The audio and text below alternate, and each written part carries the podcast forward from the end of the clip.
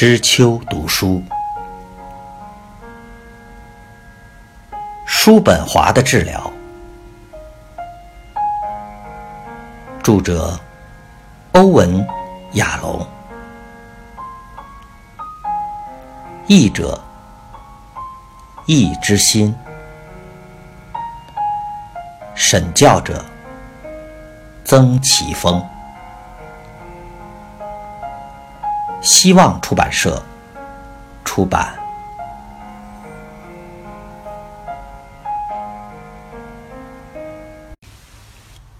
第十章：亚瑟一生最快乐的岁月。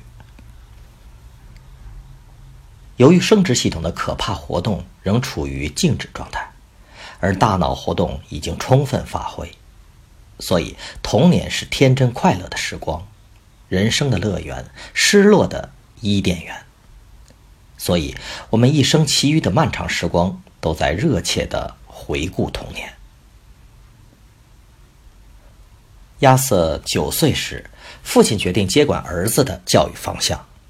第一步就是让他到里哈弗瑞一位商业伙伴格瑞格利·布莱西马尔家中寄宿两年。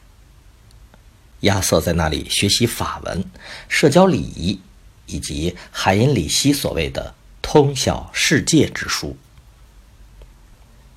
九岁就离开父母和家庭，有多少小孩把这种放逐视为悲惨的生活事件呢？可是亚瑟在日后把这两年描述成童年最快乐的部分。亚瑟在里哈弗瑞发现了一件重要的事：这两年可能是他一生中唯一觉得受到照顾、享受人生的时光。许多年之后，他仍珍惜布莱西马尔家中的欢乐记忆。他在此找到某种类似亲子之爱的情感。他在家书中极力称赞布莱西马尔一家人。使母亲不得不提醒他牢记父亲的美德和慷慨。他说：“请记住，你父亲是怎么答应你买那只昂贵的象牙制长笛。”他旅居里哈弗瑞时，还发生了另一件重要的事。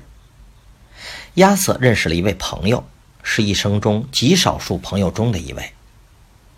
他是布莱西马尔家中的儿子安西梅，和亚瑟同龄。两个男孩在里哈弗瑞成为了亲近朋友。亚瑟回到汉堡后，两人还偶尔通信。数年后，两人二十岁时再度相遇，数度一起外出猎艳。后来，两人的方向和兴趣渐行渐远，安西梅成为商人。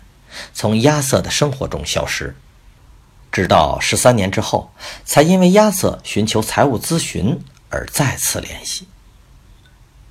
安西梅提供他投资咨询时要求收费，于是亚瑟突然终止联络。他在那段时间对每一个人都心存怀疑，无法相信任何人。他在信封后草草写下一句话，就把安西梅的信。丢在一旁。那句话是他父亲非常推崇的西班牙哲学家格拉西安所说的嘲讽格言：“不扫自家门前雪，管到他人瓦上霜。”亚瑟和安西梅在十年后见了最后一面，那是一次尴尬的相会，两人都无话可说。亚瑟把他的老朋友描述成。令人难以忍受的老家伙，并在日记中写道：“两个朋友在一个世代之后重逢的感受，可说是一生中最令人失望的经验之一。”亚瑟在里哈弗瑞还发生了一件重要的事：认识死亡。一位住在汉堡的童年玩伴加特福德·简尼西，在亚瑟住在里哈弗瑞时过世。亚瑟显然一直无法忘怀死去的玩伴，也挥不去初遇死亡的震撼，因为他在三十年后的日记写下了一个梦。我发现自己在一个陌生的国家，一群人站在原野间，其中一位瘦高的男子在欢迎我。不知怎的，我知道他就是加特福德·简尼西。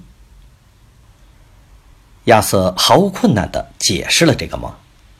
他那时住在柏林，正发生霍乱的疫情。梦中与加特福德重逢的景象，只可能代表一个意义：接近死亡的警告。结果，亚瑟决定立刻搬出柏林，逃离死亡。他搬到法兰克福，人生的最后十三年岁月都住在那里。最主要的原因就是他认为该地没有霍乱。